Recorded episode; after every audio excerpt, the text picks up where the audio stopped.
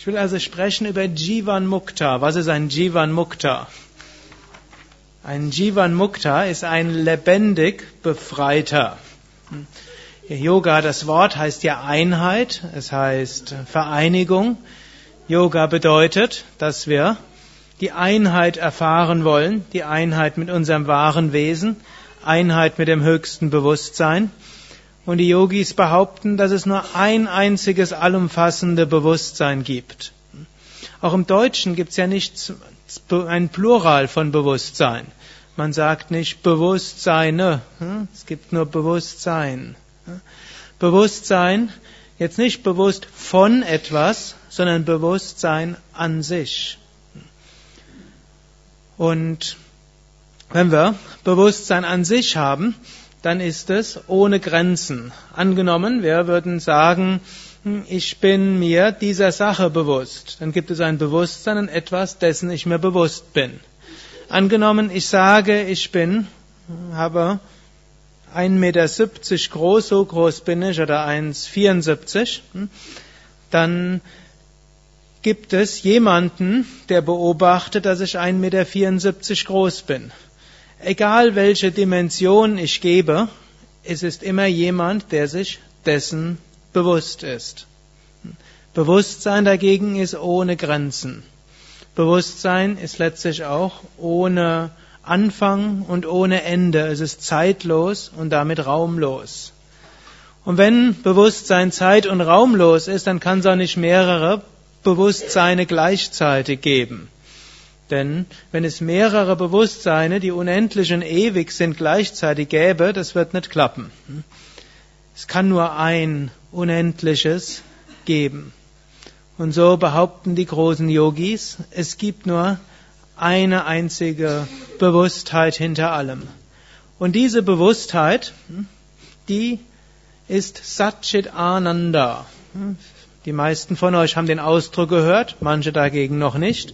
Sat heißt reines Sein, Chit heißt Wissen und Ananda heißt Glückseligkeit und Freude. Bewusstsein ist, Bewusstsein ist Wissen und Bewusstsein ist Wonne. Das können wir letztlich auch erfahren im Alltag. Wenn wir das Gefühl haben, wirklich bei uns selbst zu sein, wirklich in unserem Selbst zu ruhen, dann sind wir glücklich. Wenn wir das Gefühl haben, wir sind ganz außer uns, dann ist das Glück weniger stark da. So sagen Yogis, dass letztlich Glück immer Glück vom Selbst ist. Selbst wenn uns jemand einen wunderschönen Wunsch erfüllt und wir glücklich sind, ist nicht wirklich die Sache, die wir bekommen, das, was uns Glück bringt, Sonst bräuchte jemand uns nur immer wieder die Sache zu schenken und dann wären wir immer glücklicher. Sondern eine Sache hilft, dass wir vorübergehend weniger Gedanken haben und dann kann das Glück herausstrahlen.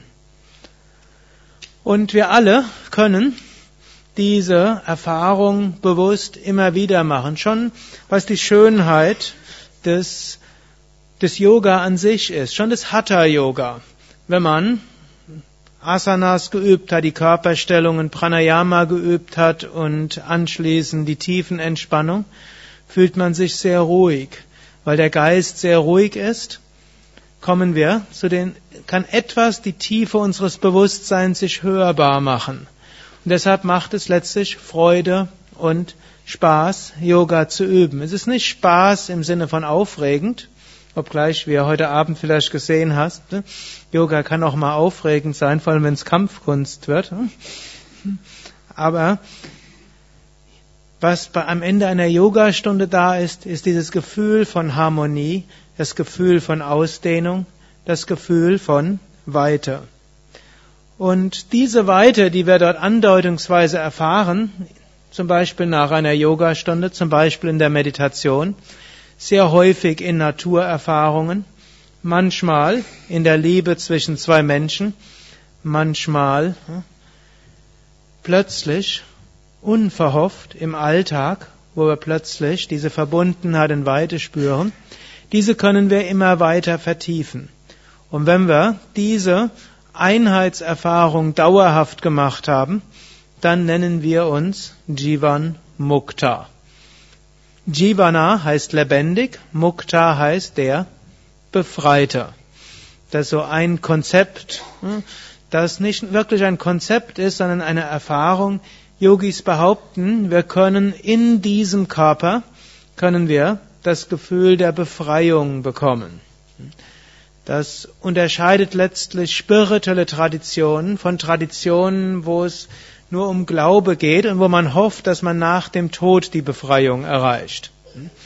Also in diesem Leben müssen wir leiden und dann hoffen wir, wenn wir ein guter Mensch gewesen sind oder mindestens gläubig gewesen sind, dann können wir anschließend die Befreiung erreichen, das Heil erreichen. Hm?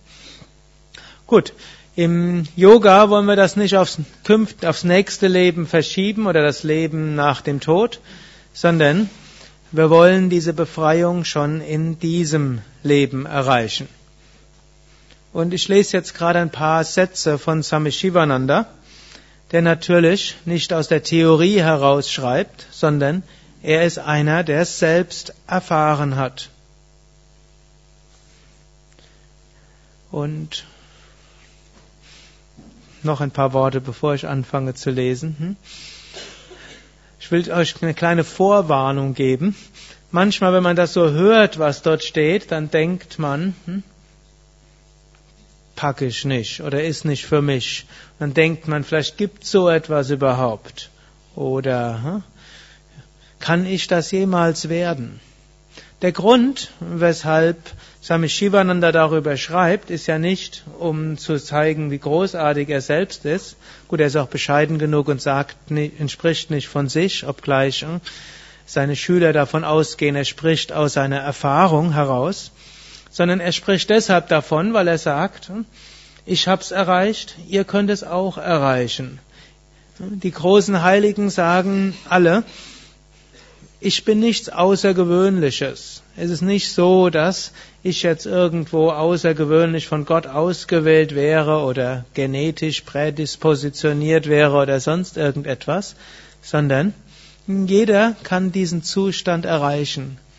Und wenn wir darüber hören, dann können wir auch überlegen, wie wäre es, wenn ich das wäre? Und wir können dann auch sagen, ja, es wäre doch schön, wenn ich es erreichen würde. Menschen streben nach so viel Verschiedenem. Menschen streben, streben alle nach Glück. Und dann denkt man, ich wäre glücklich, wenn dieses und wenn jenes wäre. Sami Vishnu hat gerne gesagt, Yogis sind so wie alle anderen auch, wollen auch glücklich sein. Nur mit einem Unterschied, sie denken vorher nach.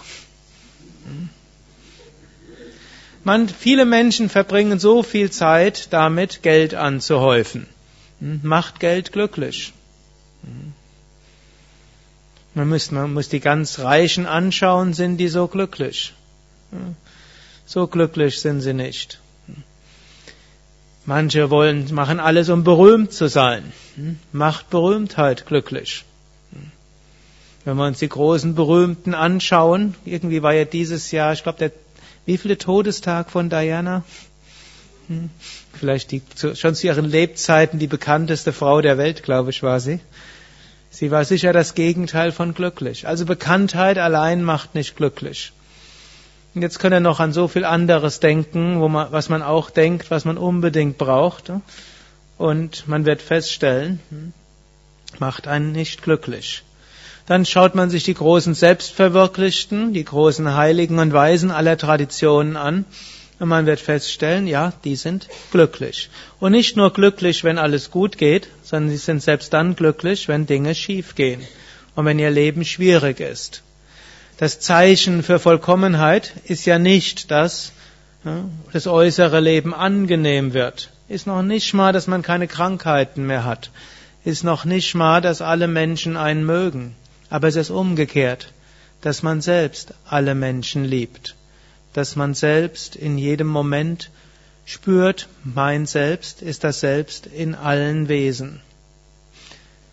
Es gibt so eine Geschichte von Egnat, das war einer der großen Heiligen des 16. Jahrhunderts, der sogar historisch verbirgt. Und er hatte einige Schüler und die Schüler haben mit ihm auch Puja gemacht, Puja so den Meister verehren. Und dann gab es irgendeinen, der hat den Eknat überhaupt nicht gemocht. Irgendwie hat ihm das nicht gepasst. Und er hat ihn dann angespuckt und hat gesagt, du Lügner, hat ihn angespuckt, du Menschheitsverführer, wieder angespuckt. Und eine Beleidigung nach der anderen, der Eknat saß einfach dort und hat ihn angelächelt. Und nach 108 Mal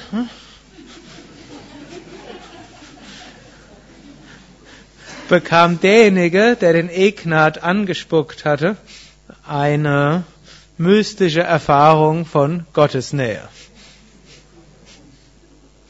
Dort haben die Schüler sich gewundert und haben dann den Meister gesagt, ja, wir, haben, wir verehren dich jeden Tag und verneigen uns vor dir. Aber der, der dich jetzt so beleidigt hast, dem hast du die Gotteserfahrung gegeben lachte Egnat und hat gesagt, erstens war der ganz konzentriert bei mir und zweitens hat er das gemeint, was er gesagt hat. Aber jetzt bitte nicht mich anspucken. Ich bin nämlich kein Meister, das wird dann nicht so ganz klappen und funktionieren.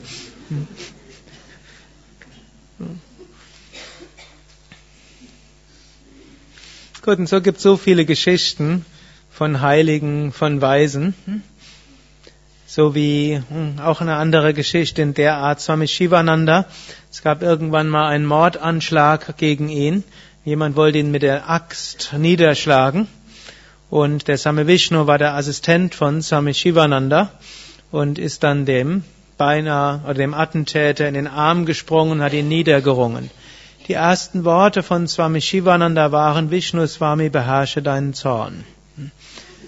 Der Vishnu, Swami Vishnu war ein Hatha-Yogi, der war zwar schmächtig, aber doch stark durch das Hatha-Yoga. Und Swami Shivanandas erste Sorge, praktisch eine halbe Minute nachdem er blutig geschlagen war, war, dass der Swami Vishnu diesen Attentäter zu heftig anpacken würde. So ist das Herz der großen Heiligen und Weisen. Sie haben diese Liebe und diese Freude, egal was passiert. So, jetzt lese ich aber. Ein Jivan Mukta ist ein befreiter Weiser. Er hat zu Lebzeiten Verwirklichung erreicht. Er lebt in der Welt, aber er ist nicht von der Welt. Er weilt immer in der ewigen Wonne des Höchsten Selbst. Er ist eins mit Gott auf Erden.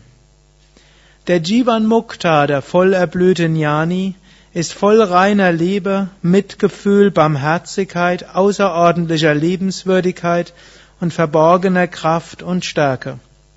Liebe und Glanz scheinen in seinen strahlenden Augen. Wenn ich das lese, könnt ihr auch überlegen, hm, wie werde ich als Jivan Mukta sein? Das ist die Zukunft von allen. Behaupten mindestens die Yogis. Wenn wir es in diesem Leben nicht packen, inkarnieren wir uns so lange, bis wir zum Jivan Mukta werden. Wenn es so schön ist, warum soll man das hinauszögern? Das heißt, wenn wir, wenn der Wunsch, Jivan Mukta zu sein, die Befreiung zu erreichen, größer ist als alle anderen Wünsche, erreichen wir es auch in diesem Leben.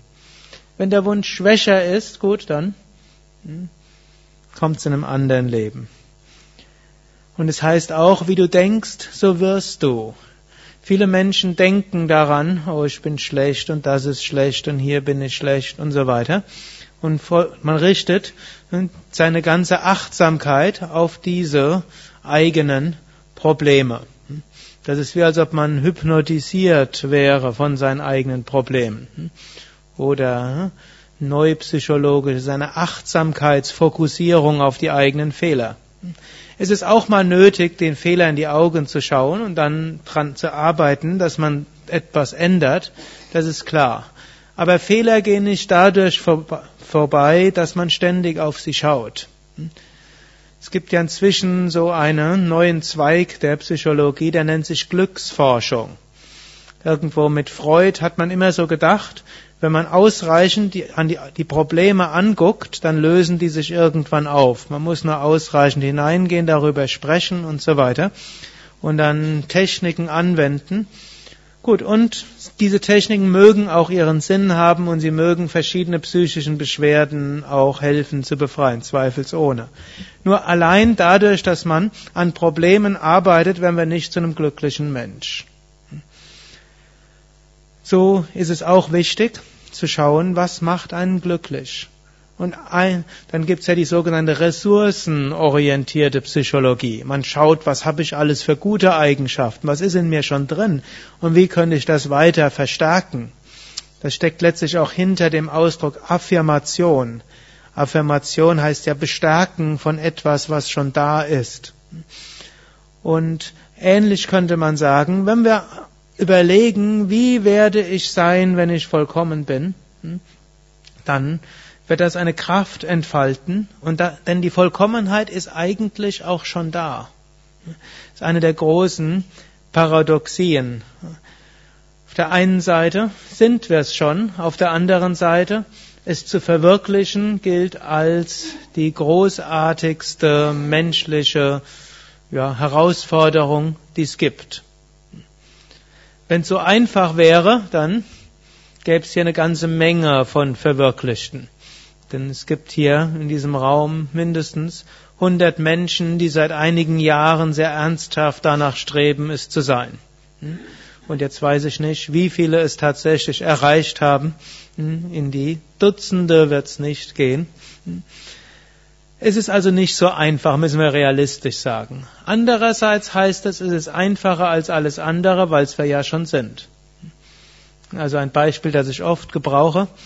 Was muss ich machen, um hier auf der Bühne zu sitzen? Nichts. Ich sitze schon auf der Bühne. Was muss ich machen, um ein gelbes Hemd anzuhaben, jetzt in diesem Moment? Nichts. Ich habe ein gelbes Hemd an. Was muss ich machen, um das unsterbliche Selbst zu sein? Nichts. Ich bin das unsterbliche Selbst. Aber um mich jetzt zu vergewissern, dass ich ein gelbes Hemd anhabe, was muss ich machen?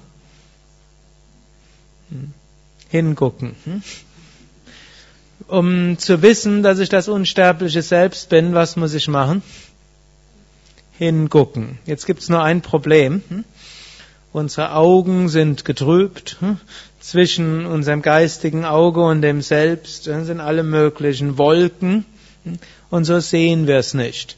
Und so müssen wir die Wolken auflösen, alle Amas auflösen, Unreinheiten auflösen, Verhaftungen auflösen und dann können wir hinschauen.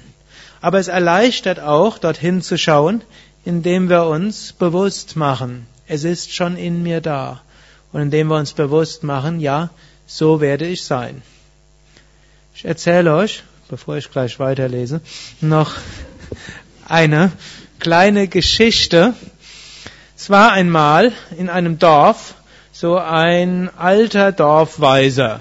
Der lebte am Rande des Dorfes. Schon seit 40 Jahren hatte er regelmäßig Yoga praktiziert, meditiert, er lebte am Rand des Dorfes, er hatte keinen besonderen Beruf, er meditierte viel, aber die Menschen kamen auch zu ihm und baten ihm um Rat, er gab etwas spirituelle Unterweisung, aber damals gab es ja keine Psychotherapeuten. Und so kamen die Menschen mit all ihren Problemen auch zu ihm. Und er hörte ihnen zu, gab ihnen Ratschläge, die sie natürlich meistens nicht beachteten, aber wenigstens hörte er ihnen zu und manchen erzähl gab er ein paar spirituelle Praktiken zu machen und dafür gaben sie ihm auch was zu essen und so lebte er dort. Und irgendwann kam Narada vorbei. Narada, der äh, Wanderer zwischen den Welten.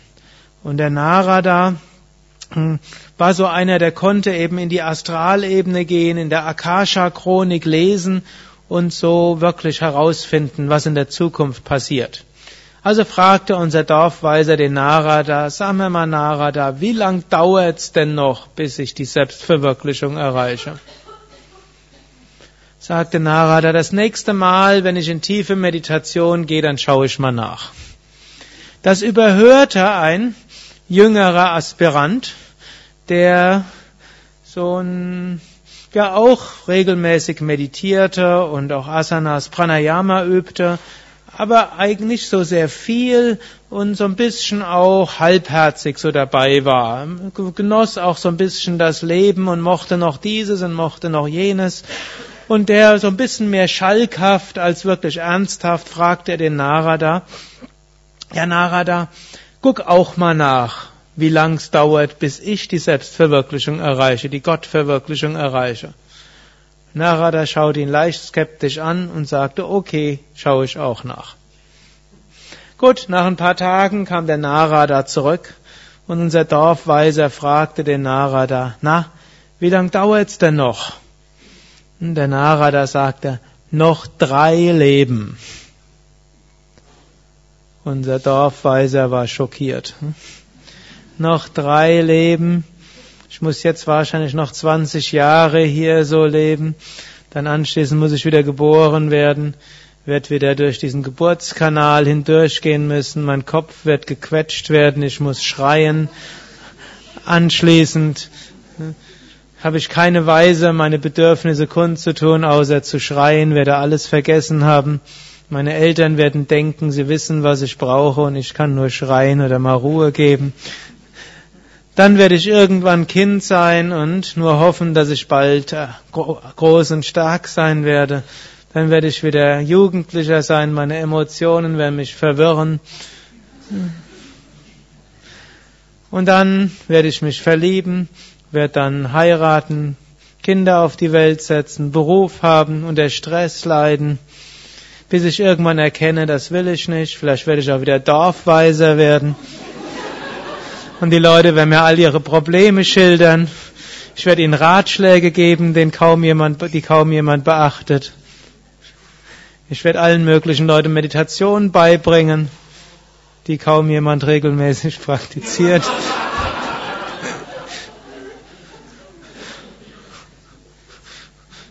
Und Leute werden mir ständig erzählen, warum sie es nicht können. Und das soll ich noch dreimal machen? Und recht deprimiert äh, ging er erstmal in den Wald, um seine Ruhe zu haben. Gut. Und dann kam unser junger Aspirant und fragte Narada so halb schalkhaft, na, wie lange dauert's, bis ich die Selbstverwirklichung erreiche? Der Narada schaut ihn an, schau diesen Baum an. So viele Blätter, wie dieser Baum hat, so viele Leben hast du noch vor dir, bis du die Selbstverwirklichung erreichst. Unser Aspirant sagte, ja, aber dann werde ich die Selbstverwirklichung erreichen. Ja, aber schau, wie viel, das ist ein großer Baum mit vielen Blättern. Ja, egal. Aber auch ich werde die Gottverwirklichung erreichen. Weißt du, ich habe dich das nur so gefragt, weil ich gedacht habe, jemand, der so halbherzig seine Praktiken macht, der wird nie die Verwirklichung erreichen. Also ich werde die Gottverwirklichung erreichen. Ich werde die Vollkommenheit erreichen. Ich werde Satchitananda verwirklichen. Ich werde selbstlose Liebe haben. Ich werde in allem Gott sehen. Ich werde Gott erfahren. Und er fing an, um den Baum herum zu tanzen und sagte, ich werde die Selbstverwirklichung erreichen, ich werde die Gottverwirklichung erreichen, ich werde die Einheit erreichen, ich werde kosmische Liebe erfahren. Und immer begeisterter tanzte er um den Baum Schließlich setzte er sich hin und erreichte die Selbstverwirklichung in diesem Moment.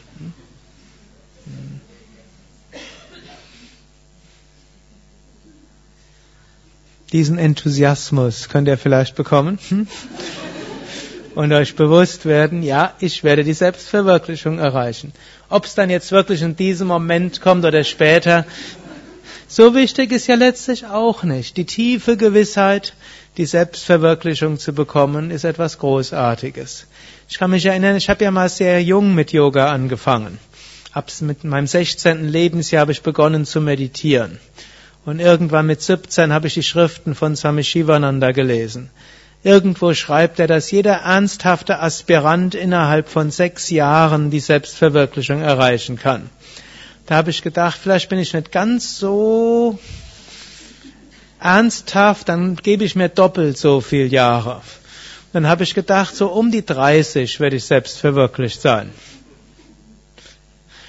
Das hat meinem Leben eine große Leichtigkeit gegeben.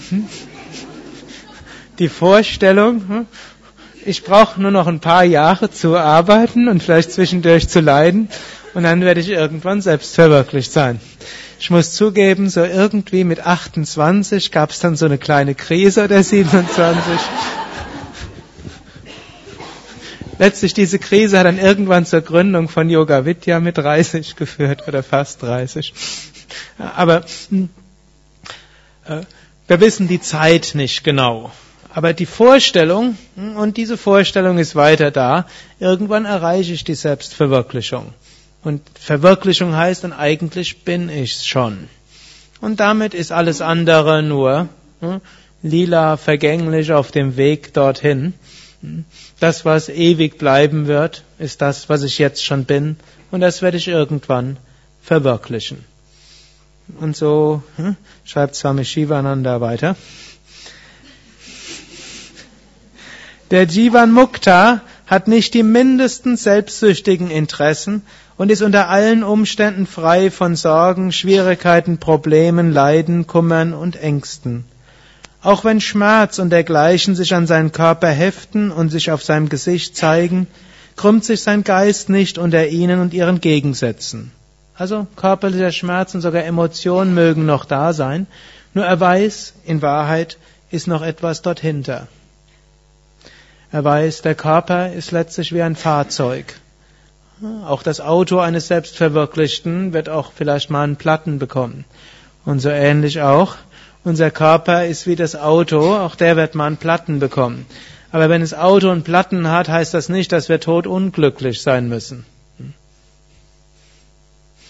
Irgendwie vor kurzem habe ich so eine E-Mail bekommen, eine Teilnehmerin wollte an irgendeinem Wochenseminar teilnehmen, das Auto hat einen Platten bekommen, deshalb konnte sie an einem Wochenseminar nicht teilnehmen. Hat mir nicht ganz eingeleuchtet. Es war doch das Auto, das einen Platten hatte, nicht sie selbst. Ihr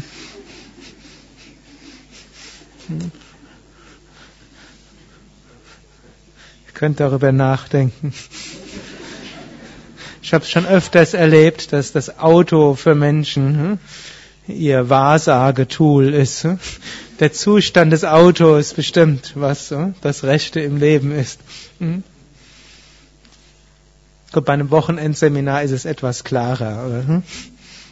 Dann kommt man vielleicht nicht hin. Aber so ist der Körper ein Fahrzeug. Und nicht nur der Körper ist ein Fahrzeug, auch unsere Gefühle und unsere Energien sind Fahrzeuge. Sogar unsere, die verschiedenen Rollen, die wir annehmen, sind auch Fahrzeuge, die wir brauchen.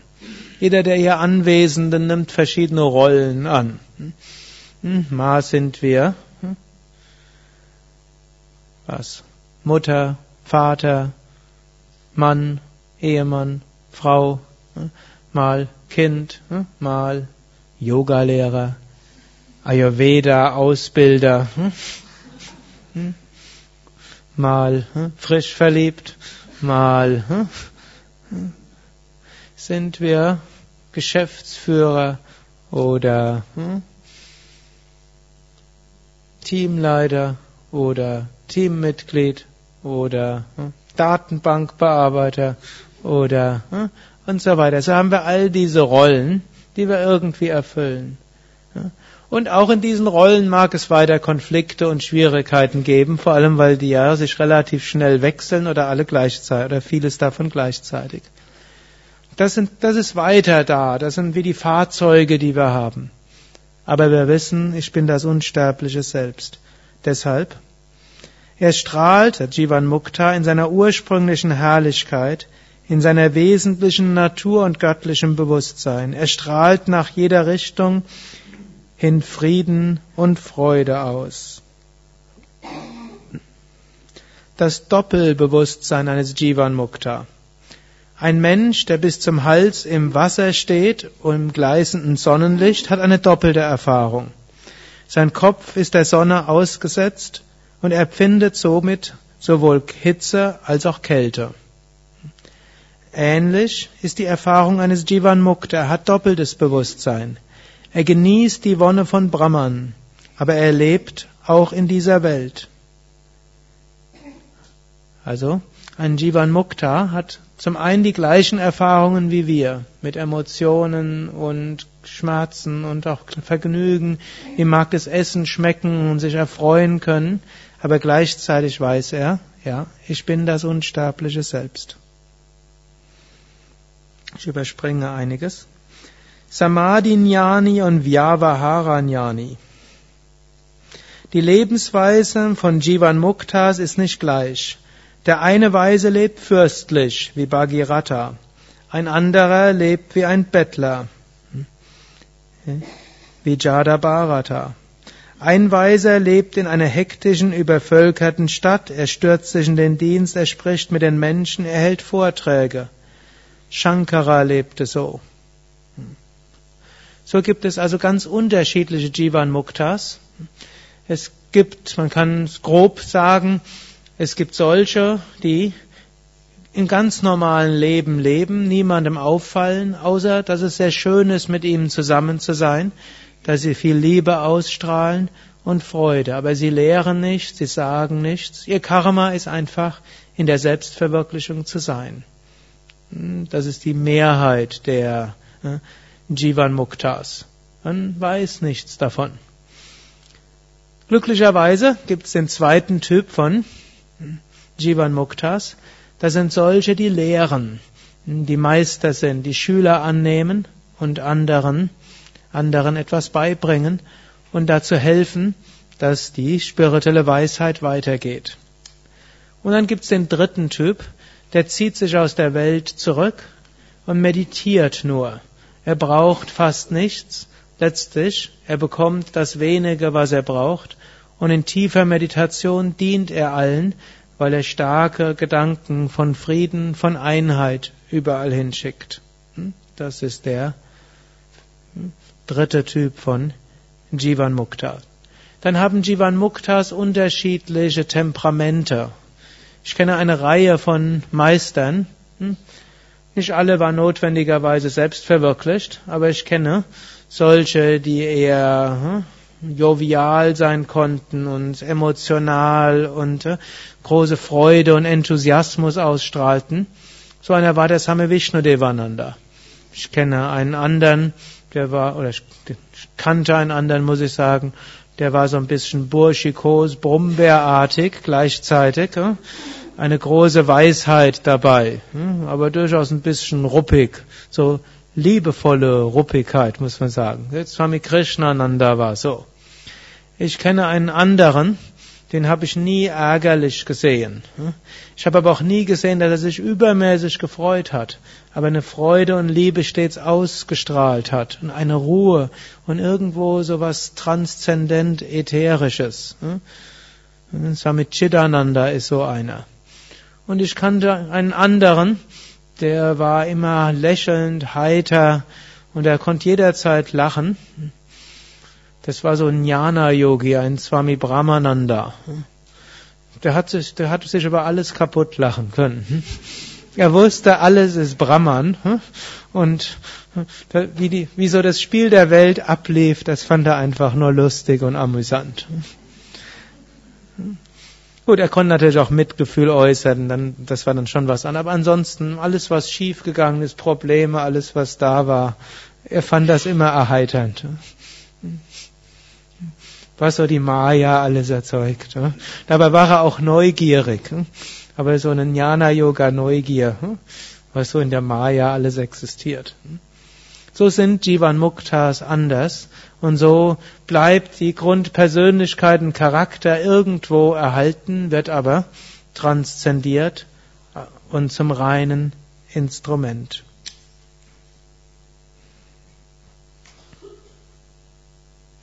Ich lese den letzten Absatz.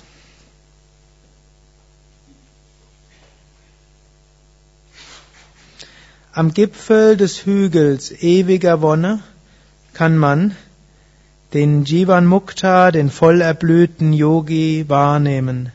Er hat die schwindelnden Höhen durch intensiven, ausdauernden Kampf erreicht. Er hat ernsthaftes spirituelles Sadhana gemacht. Er hat tiefe Meditation praktiziert. Er hat auch schlaflose Nächte verbracht. Er hat in Phasen der Unsicherheit lange Nachtwachen gehalten. Er hat geduldig und fleißig weitergemacht. Er hat viele Hindernisse überwunden. Er hat Verzweiflung, Kummer und Niedergeschlagenheit bezwungen. Jetzt ist er ein Leuchtfeuer für die Welt. Denke daran, dass er damals genauso im Sumpf von Samsara vegetierte wie du. Du selbst kannst ebenfalls zu diesem Gipfel emporsteigen, wenn du nur willst. Ariam Tatsat.